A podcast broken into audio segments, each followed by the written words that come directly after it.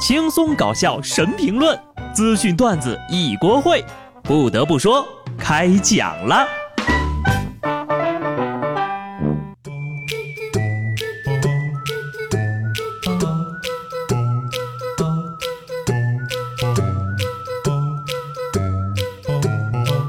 Hello，听众朋友们，大家好，这里是有趣的。不得不说，我是机智的小布。昨天呢是腊月二十三，在我们北方啊，就是过小年儿。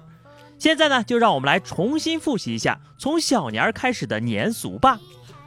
二十三去加班，二十四又一次，二十五没餐补，二十六饭没肉，二十七批，二十八不回家，二十九熬一宿，三十晚上才让走，大年初一票没有。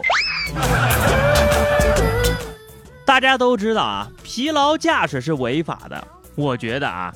疲劳上班上课同样也是违法的，就应该强制放假。春节不能回家的朋友们，请到我这儿点个赞。已经放假回到家的朋友也不要骄傲。最近呢，饭局比较多，都少喝点儿。上个月九号，江苏太仓一对夫妇吃过饭之后呀，老婆开着车载着醉酒的老公回家。走到一半啊，这老公突然就摔下车来，老婆还压根儿不知道呢，接着往前开。几分钟过去之后，才发现老公去哪儿了，赶紧开回去找吧。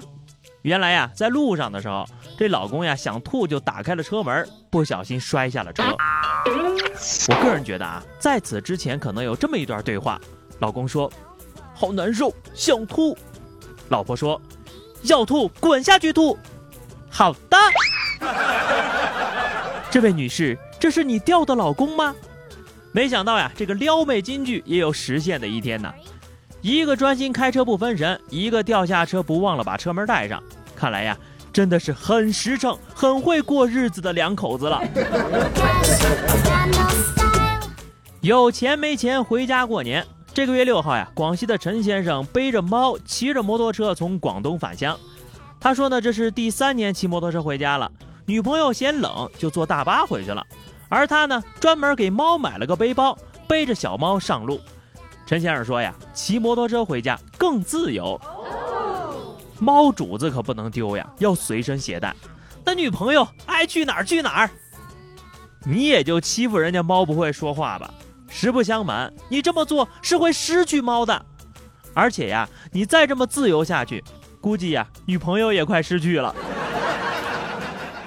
说起过年回家呀，我有一个昆明的朋友在深圳发展，实在订不到两千三的深圳直飞昆明的机票了，就选择跨国回家。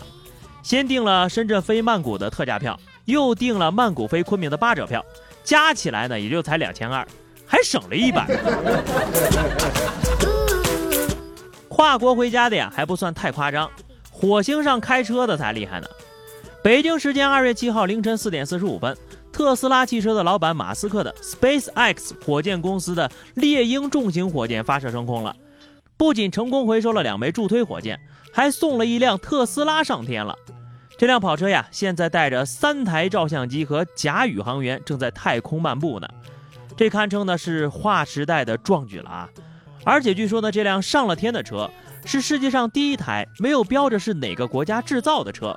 因为他写的是地球人制造，要是不出意外的话，红色的特斯拉跑车将在轨道运行数亿年。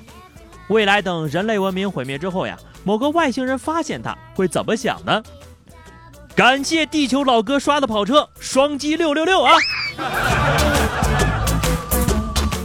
昨天呢，大胖看到这新闻就跟我讲，马斯克太帅了，我要成为中国的马斯克。不是我打击你啊。想要成为马斯克真的太难了，你看看人家那基因。马斯克的父亲是工程师，母亲是模特，人家八岁读完大不列颠百科全书，十二岁学会 Basic，想都不用想，这马斯克的基因有多好哈！哎，你可千万别觉得基因不重要哈，基因决定你多半的智商呢。多年来，人们一直认为决定智商的是先天还是后天哈，就是这个争论不休哈。但是根据最新的一项研究显示。人之间的智力的区别，至少有一半儿是由基因决定的，听到没有？至少有一半儿决定智商。很好，以后丧的借口又多了一条。听到这儿啊，我就丧失了前进的动力了，就想弱弱的问一句：那万一父母双方这个智商都很感人，靠基因突变翻盘的几率能有几成啊？有人就说了呀，没智商，咱可以靠情商。很遗憾地告诉你们，情商是科学家为了安慰智商低的人发明的。听到这儿，你可千万别生气啊，因为爱生气的人都是跟自己过不去。心理学家通过病例分析发现，生气一个小时造成的体力与精神消耗，相当于加班六个小时。人的负面情绪得不到释放，会导致血压升高、胃肠紊乱、免疫力下降，引起皮肤弹性下降、色素沉着，甚至诱发疾病。简单的说呀，生闷气就是对自己施加酷刑啊！哼，我就说吧，玩游戏肯定折寿。我赶紧把这条啊转发给了布嫂。他就又生了一次气，与其生气，还不如选择开开心心的熬六个小时的夜呢。快要过年了啊，大家都来澄清一下自己专业不能做的事情吧。你比如说学小语种的朋友，并不能当场翻译药品、化妆品的说明书；学表演和导演的，也并不能把亲戚家的儿子弄到剧组里当明星。再来说干我们这行的哈，并不是移动的新华字典。更不要让我主持家里的团圆饭了啊！每年回到家，一到饭桌上，看着长辈们热切的眼神，我都不知道该从何吃啊，不是从何说起啊！事实上呢，我这个人呢，除了会讲几个段子，真的没有别的技能了呀。过年回家一上桌呀，肯定免不了被亲戚们盘问。我发现了一个快速和长辈们唠嗑不尴尬又讨喜的法子。用到了相声里面一个术语，叫做捧哏啊。具体方法呢，就是把自己想象成捧哏的就行了。你就这么跟人家说话，真的吗？谁说不是呢？哎，就是啊，过分了啊！是，您说的是，咋回事？您再说说。过年讲究个说学逗唱，千万不要跟长辈们说话不耐烦。今天你被亲戚盘问，都是收人家压岁钱欠下的债呀。出来收钱，早晚要还的。长辈们问问题也不用怕，你把话题绕回长辈的身上就行了。一个月工资多少呀？不多不多，肯定没有您家我哥赚的多呀。我跟我哥可没法比啊，我哥比我出息多了。听说我哥给你买了条大金链子，哪儿呢哪儿呢？快让我们看看。长辈就会光顾着显摆儿子，就顾不上你了哟。最后呢是互动时间，听友王小然说，已经放假一周了，我骄傲了吗？寒假作业写完再骄傲。听友关不掉的幺幺零说哈，旅行青蛙本来是当儿子养的，出去旅行不回来了，算了算了，舍不得卸载。现在说他其实是丈夫，五天还没回来，马上卸载了。不要担心，可能是在外面让人给炖了呢。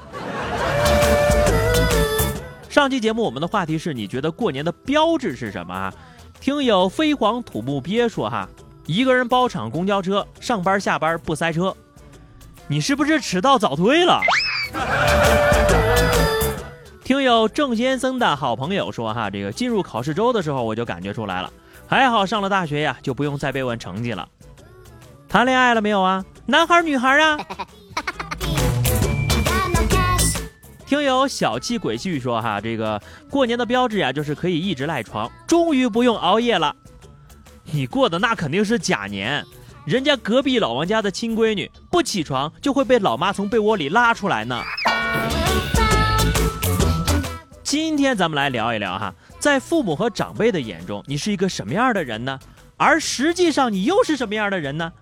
相信大家呀都有两副面孔，在家一个样，在外面又是一个样，你到底是什么样呢？来跟小布聊聊吧。记得在评论区留言哈，或者关注微信公众号 DJ 小布，加入 QQ 群二零六五三二七九二零六五三二七九，发私信给我。下期不得不说，我们不见不散吧。